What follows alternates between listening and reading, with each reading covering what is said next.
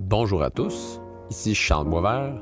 Aujourd'hui, je parle en compagnie de Joël Dupont avec Frédéric Baudin de l'écologie et de la chrétienté.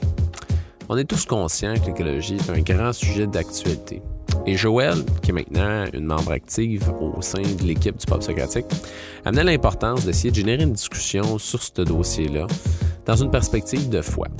Fait on l'a fait, en compagnie de Frédéric Baudin. Frédéric est un écologue et un pasteur. Il détient des diplômes de maîtrise dans les deux disciplines. Avant d'être pasteur à temps complet, il a fait des recherches terrain sur la biodiversité. Il a contribué au développement de l'organisme Arrocha, qui est une organisation chrétienne internationale de conservation de la nature.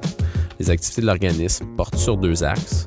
La première, qui est de travailler de manière active sur le terrain pour la préservation et la restauration de la nature grâce à des études scientifiques.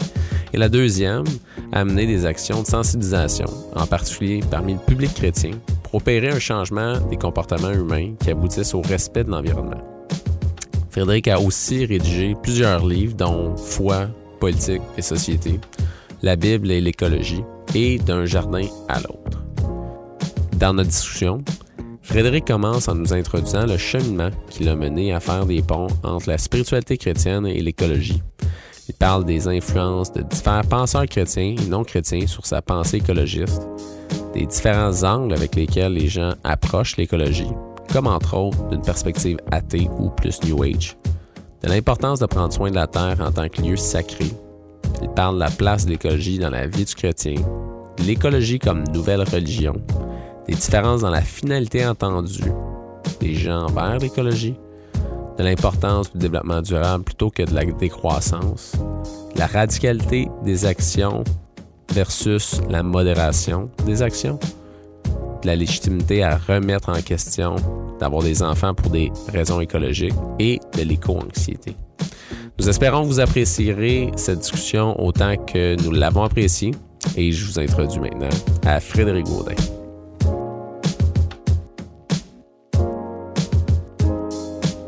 Bienvenue tout le monde au Pub Socratique et Frédéric, merci d'être parmi nous. Alors, on se lance dans le vif du sujet. Joël, je te laisse la parole. Donc, euh, déjà pour nous situer un petit peu euh, par rapport à votre parcours et tout ça, dites-nous comment est-ce que vous avez commencé à vous intéresser au lien entre la foi et l'écologie? Alors, D'abord par le biais de mes études, puisque j'ai commencé à, étudier l'écologie lorsque j'étais jeune, les, premières études que j'ai entreprises euh, lorsque j'étais encore à Paris. Et je me suis bien évidemment euh, intéressé, j'allais dire naturellement, à, la, question de la nature et, au travers de mes études. Et puis j'étais déjà à ce moment-là chrétien, euh, engagé dans ma foi. Mmh et j'avoue, sans bien faire le lien entre ma foi et euh, le travail que je m'apprêtais à ce moment-là à faire. Et lorsque j'ai commencé à travailler, au bout de quelques mois seulement, je me suis demandé ce que je faisais là avec les plantes. Je travaillais dans la recherche euh, sur la végétation en milieu méditerranéen à cette époque-là. Et euh, voilà, je ne faisais pas le lien justement entre les deux. Je ne me mmh voyais pas. Et j'ai entrepris euh, très rapidement, en, en, laissant mon travail d'ailleurs de côté à cette époque, j'ai entrepris des études de théologie en, pas tout à fait euh, consciemment en me disant je vais faire le lien entre ma foi et euh, mon travail par rapport à, l'écologie, aux sciences scientifiques du mmh terme. Euh, mais très rapidement, en effet, le lien est venu et ça a quand même pris quelques années, mais j'ai fait le lien dans le sens où j'ai compris que ce que je faisais par rapport à la création, on peut l'appeler comme cela aussi, hein, le, fait que Dieu a créé le monde, je sais qu'on n'est pas tous d'accord sur la, façon dont Dieu a créé le monde, sur la manière, mais peu importe, nous croyons en un Dieu créateur et c'est quand même une spécificité de, notre foi. Et je, voilà, le lien, c'est que j'ai compris que je devais respecter ce que Dieu a créé, prendre soin de ce qu'il a créé, et que mon travail allait euh, alors parfaitement dans ce sens. Mmh euh, et c'est à ce moment-là seulement que j'ai vraiment fait euh, ce rapport entre ma foi et le travail que je faisais pour, euh, disons, préserver l'environnement, puisque c'était déjà dans ce sens-là, bien sûr. Et puis il y a eu quelques années ensuite, la rencontre avec Peter Harris, le pasteur anglais qui a créé l'association aujourd'hui internationale de protection de l'environnement, l'association chrétienne Arocha. Et nous nous sommes rencontrés en France et il m'a demandé donc de lancer Arocha euh, en France, ce que j'ai fait à la fin des années 90. Alors là, le lien était euh, tout à fait établi. Euh, dans ce mhm. sens, j'avais l'impression que tout était déjà préparé d'avance.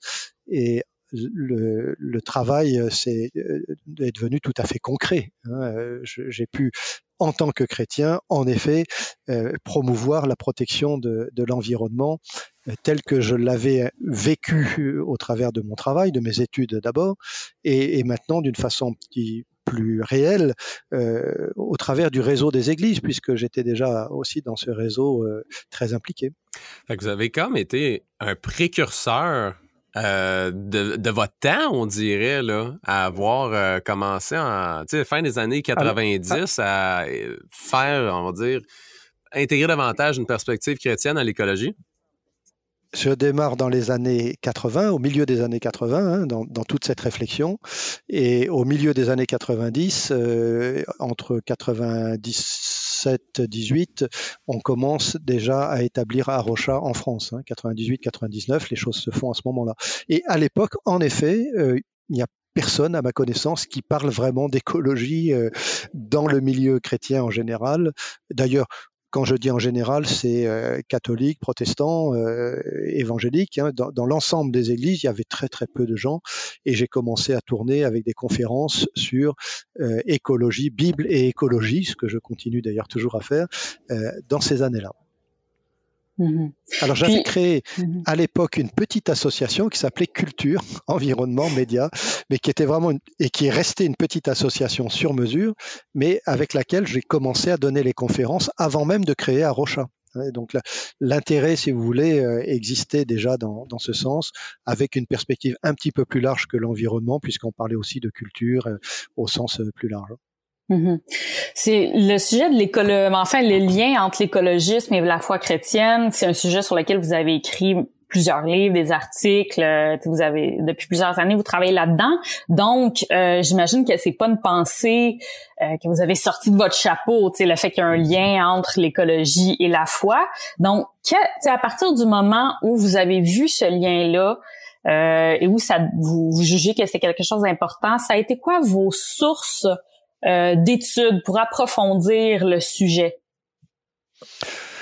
Alors bon, c'est un petit peu comme on dit en français, en tout cas chez nous, ici en France, sur le tas.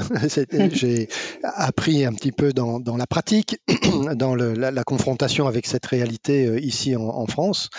Euh, oui, j'ai aussi beaucoup lu et, heureusement, il y avait avant moi, bien avant moi, des précurseurs. Euh, je pense bien sûr à Peter Harris qui, avait déjà toute une pensée et on a beaucoup travaillé ensemble hein, puisqu'il habitait pas très loin de, chez moi, dans le, dans le sud de la France à ce moment-là, avec sa famille. Et donc nous nous sommes beaucoup vus et j'ai beaucoup profité de, son expérience, évidemment. Nous étions beaucoup sur le terrain aussi avec un autre euh, biologiste euh, anglais. Euh, j'ai parcouru toute une zone là qu'on a, pour laquelle on a travaillé, qu'on a cherché à, préserver. Donc voilà, il y a eu toute cette réflexion à la fois théorique et pratique hein, dans le cadre d'Arocha et de la rencontre avec Peter Harris. Et puis, euh, d'autres lectures euh, en anglais, en français, de gens qui m'avaient euh, précédé et de loin. Je pense par exemple à Jacques Ellul, Jacques Ellul en France, qui est un des précurseurs, hein, alors protestant, engagé, qui a beaucoup écrit sur le, rapport à la création. C'est un des titres d'ailleurs d'un de, de, ses articles importants dans ce domaine, et il y en a bien d'autres. Il est souvent considéré comme un des, chefs de file précurseurs, on peut dire, de, de l'écologie. Et Jacques Ellul avait déjà à l'époque, euh, on peut dire, essaimé, euh, ensemencé un peu tout ce domaine. Mhm. Euh, dans un de ses articles, il écrit par exemple que l'homme appartient à cette création, mais il y porte une présence de Dieu et il est gérant de la création pour Dieu. Alors, je mhm. me souviens de, cette phrase, hein, il est gérant de la création pour Dieu. Jacques Ellul disait encore, l'homme est lieutenant de Dieu dans la création et il ne doit pas gérer euh, cette création pour la puissance et la domination, mais en tant que représentant de l'amour de Dieu. Voilà une phrase qui m'avait euh, frappé chez Jacques Ellul, hein, ne pas gérer pour la puissance et la domination. Alors on est en plein dans le, vif du sujet là, hein, mmh. mais en tant que représentant de l'amour de Dieu. Alors c'est un tout autre comment dire programme en mmh tant que chrétien que de gérer la création. Déjà le mot de gestion prendre soin de, de, ce monde, de ce monde créé par Dieu, non pas pour le dominer et euh, exercer notre puissance de, de, façon malsaine et excessive, mais euh, en tant que représentant de l'amour de Dieu, en tant que lieutenant de Dieu ou que gérant de la création pour Dieu. Voilà des mots qui euh, m'ont frappé euh, de la part de, de penseurs qui euh, m'ont devancé et, et, de bien loin, puisque Jacques Ellul a, a, commencé à écrire sur toutes ces questions, on peut dire à, au lendemain de la Deuxième Guerre mondiale déjà. Mmh. Alors, mmh. il n'était pas le seul, hein, mais il a été un de ceux qui ont largement contribué. Je pense à Francis Schaeffer qui a écrit La, pollution et la mort de l'homme euh, en anglais d'abord, mais qui a été traduit très très rapidement en France dès les années 70. Donc là, on remonte encore aussi en arrière, hein, de 1970. Euh, et puis des livres écrits par des non-chrétiens. Je pense au livre de Rachel Carson, euh, américaine, le, Printemps silencieux, hein, euh, Silent Spring. Ça, fait euh, au début des années 60 pour cette fois, et, euh, qui avait fait date dans, l'histoire de l'écologie. Je me permets de citer aussi un auteur français, alors pas du tout euh, chrétien, ni euh, écologue, ni quoi que ce soit, mais Romain Gary, en 1956, a écrit Les Racines mhm. du ciel, et c'était déjà tout un plaidoyer au travers d'un roman pour, on peut dire aujourd'hui, euh, la cause de l'environnement. Euh, mm-hmm. Et comme j'étais, et reste toujours un grand lecteur, voilà des, des lectures, des, des, des, figures de notre société qui m'ont beaucoup marqué. Mmh. je trouve ça vraiment intéressant. Euh, J'avais envie, dans le fond, euh, de vous poser la question parce que vous parlez de Jacques Ellul, de Francis Schaeffer, puis de différents autres auteurs qui ont alimenté votre réflexion. Euh, puis présentement, on est vraiment dans un moment de l'histoire où est-ce que l'enjeu des réchauffements climatiques est un enjeu qui est dans pratiquement tous les agendas des partis politiques. il y a vraiment une préoccupation populaire à ce niveau-là. Mais de votre côté, vous étiez, comment dire, vraiment hâtif dans la réflexion quant à l'écologie et surtout l'écologie et la chrétienté. Au-delà peut-être d'un intérêt personnel en lien avec l'écologie, qu'est-ce qui vous a amené à pouvoir encore plus accorder d'importance à ces deux liens-là?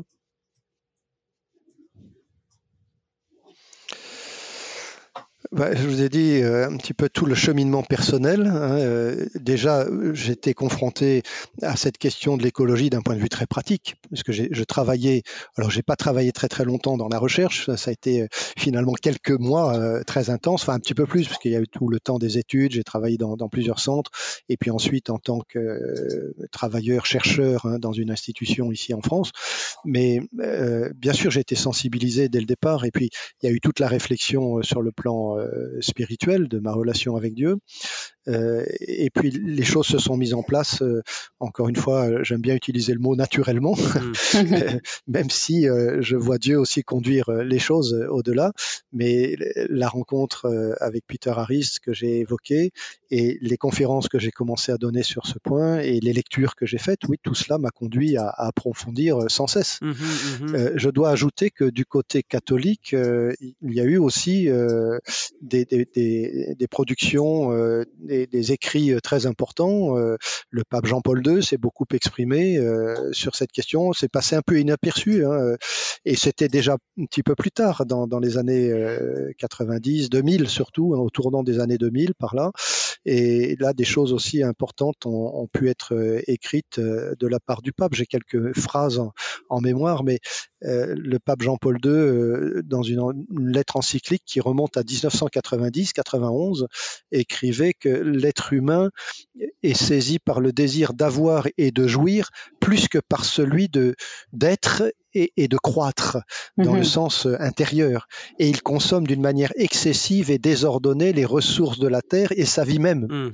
Alors voilà des, des phrases qui m'ont marqué. Toujours dans cette même lettre, euh, je, je, le cite de nouveau Jean-Paul II, euh, l'homme croit pouvoir disposer arbitrairement de la terre en la soumettant sans mesure sans mesure à sa volonté. Et voilà un thème que j'ai beaucoup, beaucoup développé. Alors, à l'époque, j'ignorais absolument euh, cette lettre encyclique, mais c'est un des thèmes que j'ai beaucoup développé, le fait de passer les limites de, vivre dans ce monde comme s'il n'y avait pas de limite, de mhm. passer la mesure. Et c'est exactement ce que souligne Jean-Paul II euh, en soumettant sans mesure euh, cette terre à sa volonté. Et, au lieu de remplir le rôle de, collaborateur, ou comme Jacques Ellul disait, de, lieutenant euh, de Dieu dans, dans la création, l'homme se substitue à Dieu et finit par provoquer la révolte de la nature Mhm. plus tyrannisé que gouverné par lui. Voilà des phrases qui euh, certainement ont enrichi euh, ma réflexion et on, cite beaucoup la, euh, la fameuse encyclique du, du pape François aujourd'hui, mm Laudato aussi, et qui est très intéressante. Hein. Mais le pape François, alors voilà le cœur de la réflexion à laquelle j'arrive aujourd'hui, d'une mhm. certaine manière, puisque le pape François, euh, je dirais, concentre tout sur cette fameuse expression qui, à mon sens, a été mal comprise euh, et souvent euh, l'objet de contresens, la fameuse conversion écologique. Hmm. Mhm. Que dit le pape François? Il dit qu'il propose aux chrétiens une spiritualité écologique qui trouve son origine dans les convictions de la foi de la foi chrétienne. Et, c'est ce qu'enseigne l'Évangile. Il l'écrit en toutes lettres dans cette fameuse euh, lettre encyclique Laudato Si, euh, c'est au chapitre 3, euh, si mon souvenir est bon. Et c'est ce qu'enseigne l'Évangile parce que l'Évangile a des conséquences sur notre façon de penser, de sentir et de vivre. Mm-hmm. Et de là vient le, motif, hein, la, motivation de prendre soin de ce que Dieu a créé. Et nous nous rejoignons tout à fait dans ce sens.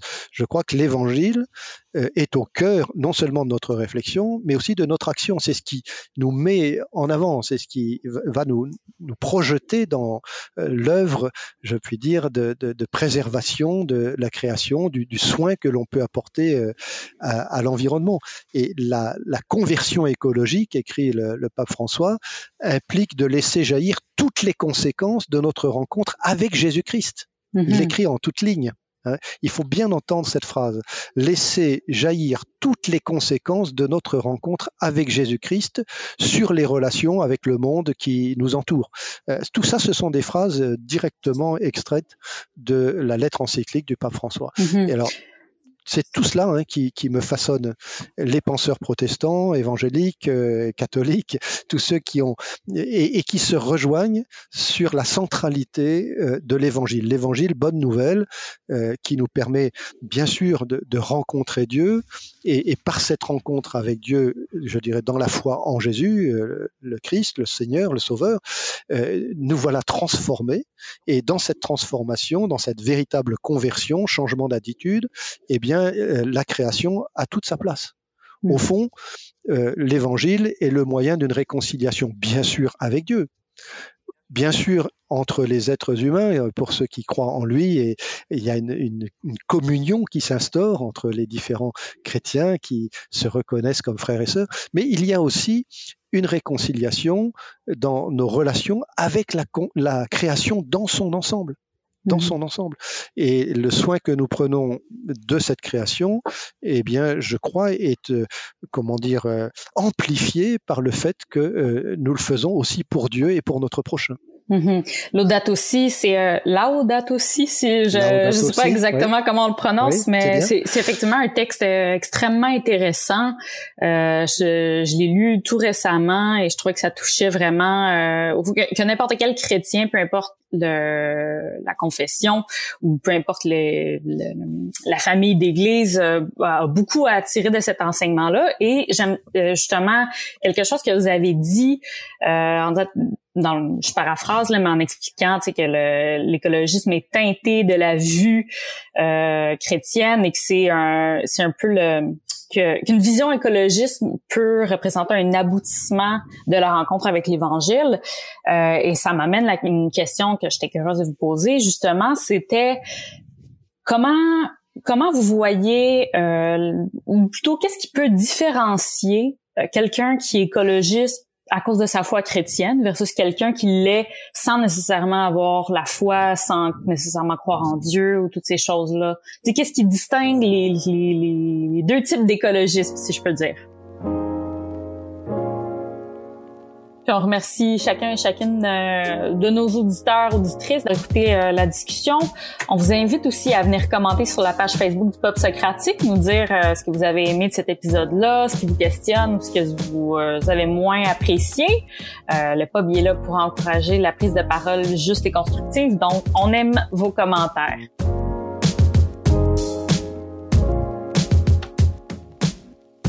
Oui, alors c'est une très bonne question et elle, n'est pas facile. Euh, en tout cas, la, réponse n'est pas simple.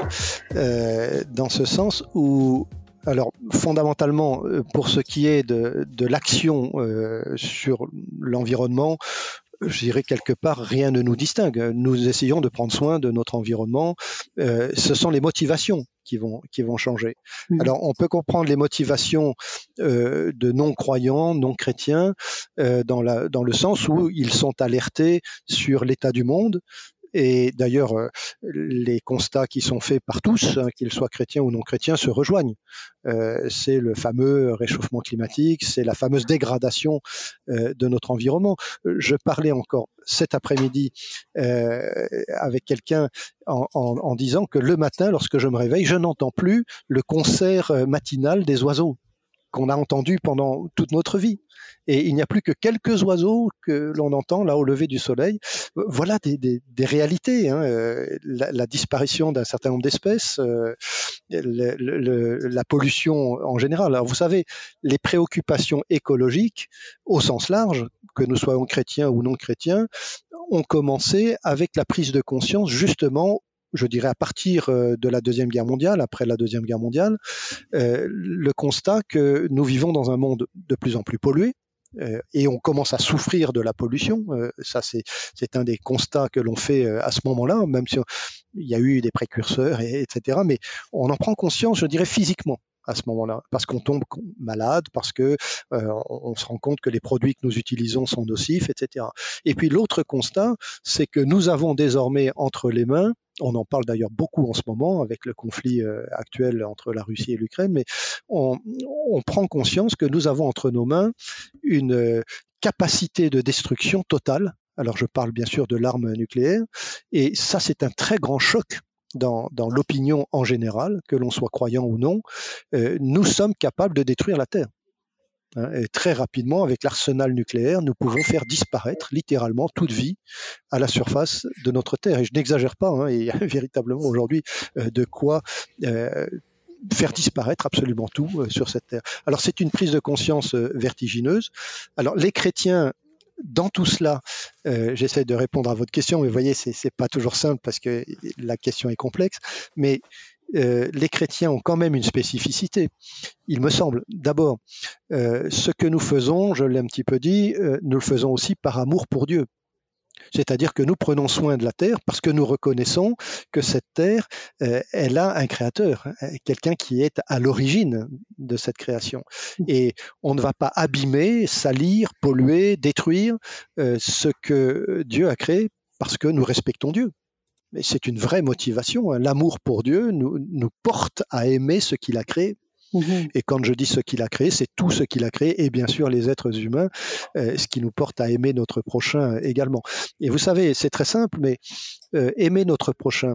Si j'ai une voiture, et que je, une voiture mal réglée qui avec un, qui dégage des fumées noires épouvantables et il y a juste derrière moi quelqu'un qui va passer une dame avec un, landau et une poussette avec un enfant et je démarre sous son nez je lui jette un nuage de fumée euh, noire nauséabond et, tout ce que l'on veut dans la figure je n'aime pas mon prochain en faisant cela. Mhm. Euh, donc je, vais réfléchir à la façon d'utiliser mon véhicule, déjà de le rendre un peu plus propre, euh, et, l'air que l'on respire fait partie, euh, bah oui, des choses que l'on partage avec notre prochain. Mhm. alors on peut étendre cet exemple à, à, plein plein de choses dans la vie courante, mais prendre soin de notre environnement, c'est aussi une façon d'aimer notre prochain. Mhm. parce qu'il vit dans cet environnement et il vit de cet environnement, c'est-à-dire qu'il tire sa subsistance, sa vie aussi de cet environnement. Si on, cultive mal euh, la terre, eh bien on en subit tous les conséquences. Alors, en tant que chrétien, nous avons une responsabilité particulière. Hein, c'est pas seulement une motivation, mais aussi une responsabilité. Et puis, il faut quand même l'ajouter, nous avons au-delà euh, de cette terre, alors ça ne veut pas dire qu'on mm. va se désengager, mais nous avons une espérance. Alors beaucoup de chrétiens me disent ah oui mais alors justement euh, l'espérance chrétienne euh, on, attend des nouveaux cieux, une nouvelle mm-hmm. terre. Ben oui, pourquoi se préoccuper de l'environnement aujourd'hui? Alors je réponds toujours ben, je suis désolé mais on va tous mourir un jour mais j'espère que vous vous lavez le matin, que vous mangez euh, pendant la journée pour prendre soin de, votre corps, même mhm. s'il est mortel. Donc ça n'est pas une bonne raison. En plus, je pense que c'est d'autant moins une bonne raison que il me semble que, d'après la Bible, la Terre n'est pas appelée à disparaître, elle est appelée à être renouvelée entièrement régénérée, refaite à neuf, si vous voulez, mais, mais, mais pas euh, dans le sens où on, on, on, casse tout et on refait tout. Mhm. Euh, c'est une régénération où Dieu va, euh, et au moment du retour du Christ, je le crois profondément, il y a une, une régénération totale. Alors, ce que l'apôtre Paul dit à ce sujet, je me permets d'entrer un petit peu dans, dans ce sujet parce que ça correspond à votre question aussi, euh, ce que l'apôtre Paul dit, c'est que notre terre actuelle, elle soupire, elle, gémit, elle souffre et elle attend euh, justement avec une sorte de désir ardent la révélation des fils de Dieu que nous sommes, fils et filles de Dieu. Alors, cette révélation, elle vient au moment du retour du Christ. Alors, on appuie beaucoup là-dessus, c'est l'avenir, c'est notre espérance, très bien, je suis d'accord, mais nous pouvons d'ores et déjà donner des signes de cette révélation, car nous sommes déjà, par la foi, euh, ces enfants, ces fils, ces filles de Dieu, et qui, par leurs œuvres, par leurs témoignages, par les fruits spirituels qu'ils portent, peuvent montrer déjà quelque chose de, cette, euh, de ce hmm. signe avant-coureur, si vous voulez, de la restauration finale. Hmm. Et, hmm. ce que nous faisons aujourd'hui a du sens. Parce que euh, pas, plus qu'hier ou avant-hier, euh, j'avais écouté une petite vidéo de Frédéric Lenoir qui est en train de faire présentement un petit voyage en Jordanie avec euh, un groupe de personnes.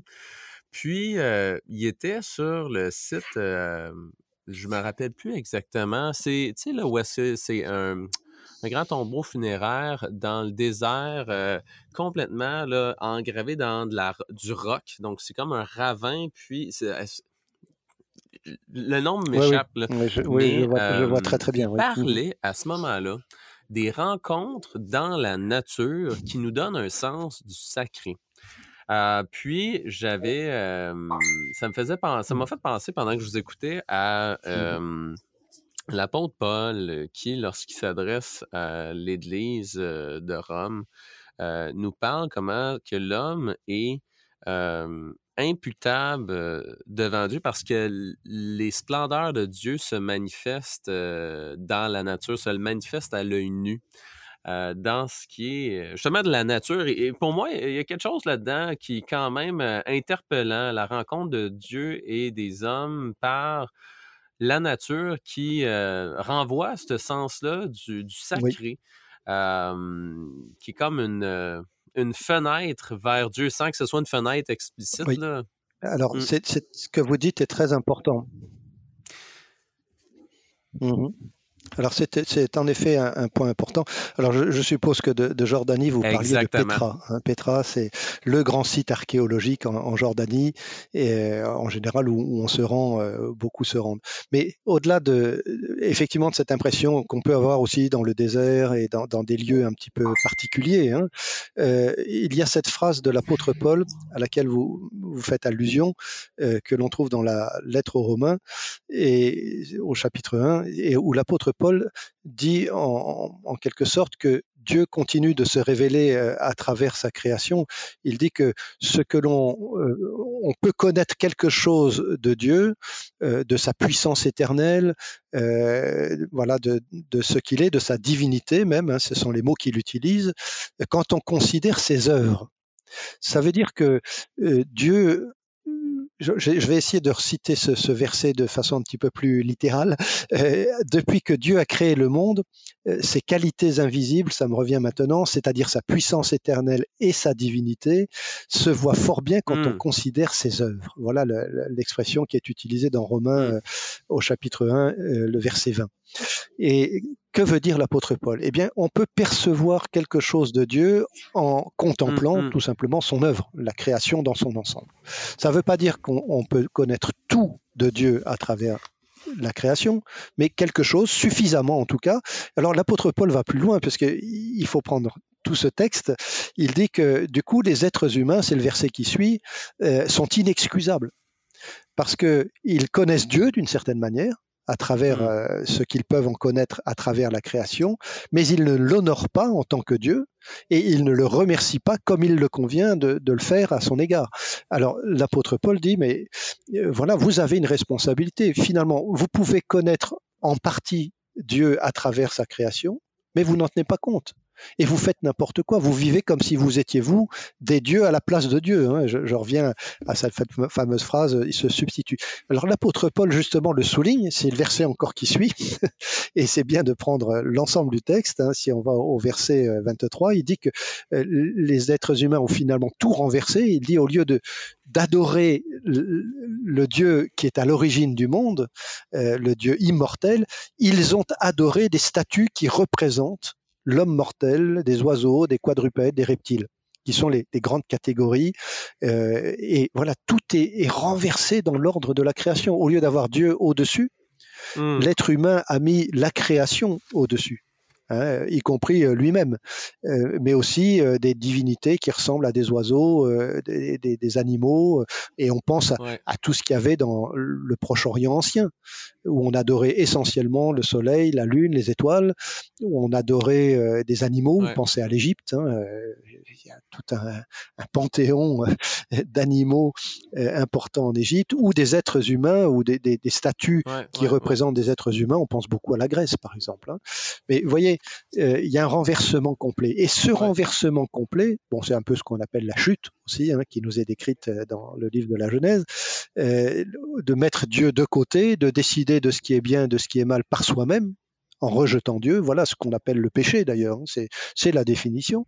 Et en se mettant nous-mêmes à la place de Dieu, eh bien, on finit par tout renverser. Et ce renversement a des conséquences sur l'ensemble de la création. Hein, de là vient le problème. vous nommez dans un de vos articles mm-hmm. qu'il existe comme deux grandes tendances face à l'écologie, soit une vision plus mécaniste, matérialiste, une vision plus spirituelle, idéaliste et mystique. Je me demandais si vous pourriez en parler davantage.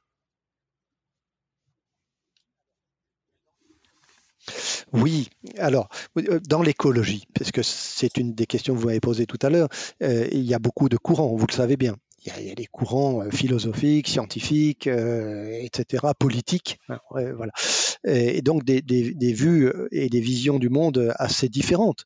je le dis souvent, en tant que chrétien, nous ne voyons pas le monde de la même manière qu'un bouddhiste ou d'une religion orientale, quelle qu'elle soit, hindouiste, etc., parce que nous avons, nous n'avons pas nous une conception cyclique, par exemple, de la nature. Hein, nous croyons en un Dieu qui a créé le monde, il y a un commencement, et, qui va vers un, achèvement ou en tout cas un renouveau.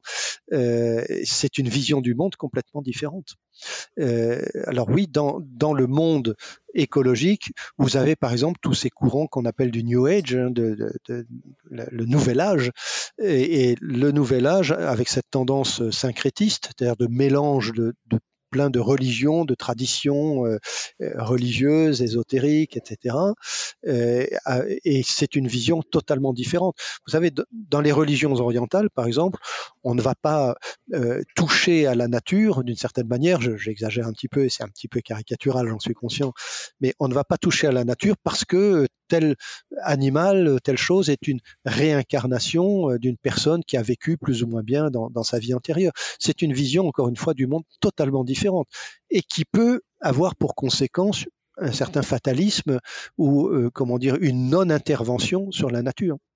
Ce qui est assez différent du mandat euh, donné par l'être humain, euh, par Dieu donc à, l'être humain dès le commencement, de, cultiver et de garder le jardin. C'est-à-dire mmh qu'on a une action. je reviens à l'expression de Jacques Ellul, collaborateur de Dieu dans l'œuvre de la création. Euh, nous ne sommes pas euh, censés ne rien faire. Euh, nous avons une action. Par contre, cette action, il ne faut pas qu'elle devienne excessive au point de passer les limites. Hein. nous avons une responsabilité de prendre soin. Alors, si vous avez lu un petit peu les, articles que j'ai écrits à ce sujet, je, je, parle beaucoup des verbes que l'on utilise dans ces tout premiers chapitres de la Genèse, et en particulier les fameux verbes qui ont posé tant de problèmes de dominer, mhm. de soumettre euh, la création. Alors c'est des verbes très très mhm. forts hein, qui peuvent faire un peu peur. C'est une question que j'allais vous poser aussi, c'est ça. Comme eh que, que bah pensez-vous de ces verbes? Parce que de moi personnellement, en tout cas, j'ai souvent entendu euh, des chrétiens qui qui disaient ben non, environnementaliste, tout ça, ça, ça part pas. Dieu nous a dit de dominer la terre. Puis c'est euh, le verbe dominer est, assez euh, heurtant, je pense, pour, pour quelqu'un à notre époque. Donc Qu'est-ce que vous répondez par rapport à ça? Ah ben je réponds que le, verbe dominer a un sens très très précis hein, dans, dans, la Bible. Il ne s'agit pas de, de faire n'importe quoi. Euh, il faut de, le compléter tout de suite déjà par euh, le verbe, enfin par les deux verbes euh, qui suivent un petit peu plus loin, cultiver et garder. Ce sont des, verbes très importants. En plus, ils sont d'autant plus importants qu'ils ont aussi un sens, euh, on peut dire, euh, spirituel. Hein, mmh parce que cultiver et garder, c'est le sens matériel. Il faut cultiver la terre pour se nourrir. Il faut garder euh, le jardin dans le meilleur sens du terme, c'est-à-dire veiller sur le jardin. Alors déjà, ça met une limite. Hein, c'est pas pour faire n'importe quoi. C'est pour cultiver, mais aussi pour garder. Et puis, dominer a un sens très très précis, surtout dans les, cinq premiers livres de la Bible. Et dans la Genèse notamment, mais aussi bah, voilà dans le, Lévitique. Alors je sais que c'est le livre de chevet hein, des chrétiens. En général, c'est le livre que personne ne lit parce que c'est un peu compliqué. Il y a beaucoup de lois, etc. Mais dans ce livre du Lévitique, il est écrit à plusieurs reprises de ne pas justement dominer de façon excessive. Euh, notamment sur nos semblables. Mm-hmm. Euh, sur les hommes et les femmes qui, nous entourent. Donc il y a une limite, si vous voulez, qui est posée euh, par Dieu lui-même pour ne pas dominer de façon excessive. Mm-hmm. Et ça, c'est très très important. les cinq ou six fois que le verbe, ou sept fois de mémoire, que le verbe est utilisé dans ces passages, c'est souvent avec une négation. Ne domine pas. Hein. Et dans, dans, la Genèse, les seules deux fois seules où il est utilisé dans un sens positif, domine sur les poissons, etc., euh, c'est de toute évidence pour en prendre soin. Et alors, il est ajouté, domine en tant que créature à l'image de Dieu. Mmh. Et à l'image de Dieu, c'est notre responsabilité de ressembler à Dieu. Mmh. Dieu est un amour. À son image. Mmh. Et Dieu est bon, Dieu est juste, Dieu est amour. Euh, Dieu est sage. Voilà euh, en quoi on peut ressembler, si je puis dire, à Dieu euh, dans la façon de dominer notre création. la création de Dieu. Et ça, c'est notre responsabilité. C'est le, mandat, la mission qui nous est donnée à tous, à tous les êtres humains, quels qu'ils soient, au départ. Hein, c'est pas une domination sans limite. Mm-hmm. Alors, il y a une belle limite posée par Dieu dans la Bible, c'est le sabbat le respect d'un jour par semaine on n'y pense même plus aujourd'hui dans nos sociétés, surtout dans nos sociétés développées. Euh, j'ai beaucoup, beaucoup voyagé euh, dans, ce monde, d'ailleurs beaucoup aussi pour enseigner sur cette question du développement durable et, aussi pour euh, des questions pratiques. Peut-être on aura l'occasion d'en parler un petit peu sur le travail fait en Afrique, etc. Mais vous savez, il y a beaucoup de gens dans ce monde qui vivent au jour le jour et pour qui s'arrêter une seule journée, c'est difficile parce qu'ils n'auront pas de quoi manger euh, à la fin de la journée. Ça nous paraît extraordinaire, mais je vous assure l'avoir vu de mes yeux. Hein, des gens pour qui c'est important. Donc s'arrêter une journée, c'est pas toujours évident. Et ça veut dire quoi? Ça veut dire que dans la Bible, Dieu demande quand même à son peuple de s'arrêter une journée complète, de ne pas travailler ce jour-là, et, en quelque sorte de tourner les yeux vers lui. C'est-à-dire d'en profiter pour euh, lâcher tout le travail et le consacrer euh, à Dieu on pourrait presque dire pour remettre les choses à leur place et mhm. Dieu à sa place, mhm. c'est-à-dire Dieu à la première place. Mhm. Euh, le danger qui nous guette tous, que nous soyons d'ailleurs chrétiens ou non, euh, c'est toujours de mettre Dieu un peu de côté. Hein. c'est notre fâcheuse tendance. Encore une fois, c'est ce qu'on appelle le péché. on a parfois une définition un peu raccourcie du péché, mais le péché, c'est de mettre Dieu de côté, littéralement. C'est de décider par soi-même ce qui est bien et ce qui est mal pour soi-même, en dehors de Dieu ou en le rejetant. Hein. Et euh, remettre les choses à sa place, ben, c'est remettre Dieu d'abord à sa place. Et je pense que, vous savez, il y a un lien très très très étroit dans la Bible qui est souligné à plusieurs reprises entre l'obéissance à Dieu et les conditions favorables, et j'allais dire climatiques, Vous trouvez ça dans le livre du Lévitique, dans le Deutéronome, dans les, mhm. mises en garde, si je puis dire, mhm. euh, adressées par Dieu à son peuple. Dire si tu désobéis, ah, ou plutôt, on va le prendre dans le sens positif, si tu obéis, eh bien tout ira bien. Euh, la pluie viendra en sa saison, la terre sera fertile, tu auras des récoltes abondantes, et parce que tu as des récoltes abondantes, tu pourras célébrer joyeusement toutes les fêtes euh, qui sont toutes des fêtes agricoles. Mhm. La Pâque, la Pentecôte, la fête des tentes à la fin de l'année, ce sont des fêtes agricoles. Et si les récoltes sont abondantes, ben, la joie est, d'autant plus abondante aussi, et la communion avec Dieu euh, est une réalité. en revanche, si tu désobéis, ben, tout va se mettre de travers la pluie n'arrive pas quand il faut, ou elle arrive trop abondante, et les récoltes sont moins bonnes, et voilà, tout déraille. Et il y a un lien très très étroit entre l'obéissance à Dieu et les conditions favorables. Alors vous me direz, oh là là, vous entrez là dans un domaine un peu glissant parce que euh, faut faire attention avec ça. Mais on a quand même quelques exemples bibliques. Mmh. La sécheresse du temps d'Élie, Hein, Élie le prophète, trois ans euh, sans pluie, alors on peut discuter sur les périodes, etc. Mais tout de même, euh, on sait qu'il y a eu des sécheresses et Élie les attribue, inspiré par Dieu, les attribue très nettement à une désobéissance. Et c'est quoi cette désobéissance? Eh bien, c'est d'avoir mis Dieu de côté, d'avoir été adoré d'autres dieux qui ne sont mhm. pas des dieux, qui ne sont pas Dieu. Et voilà le, reproche euh, essentiel. Alors pourquoi le sabbat?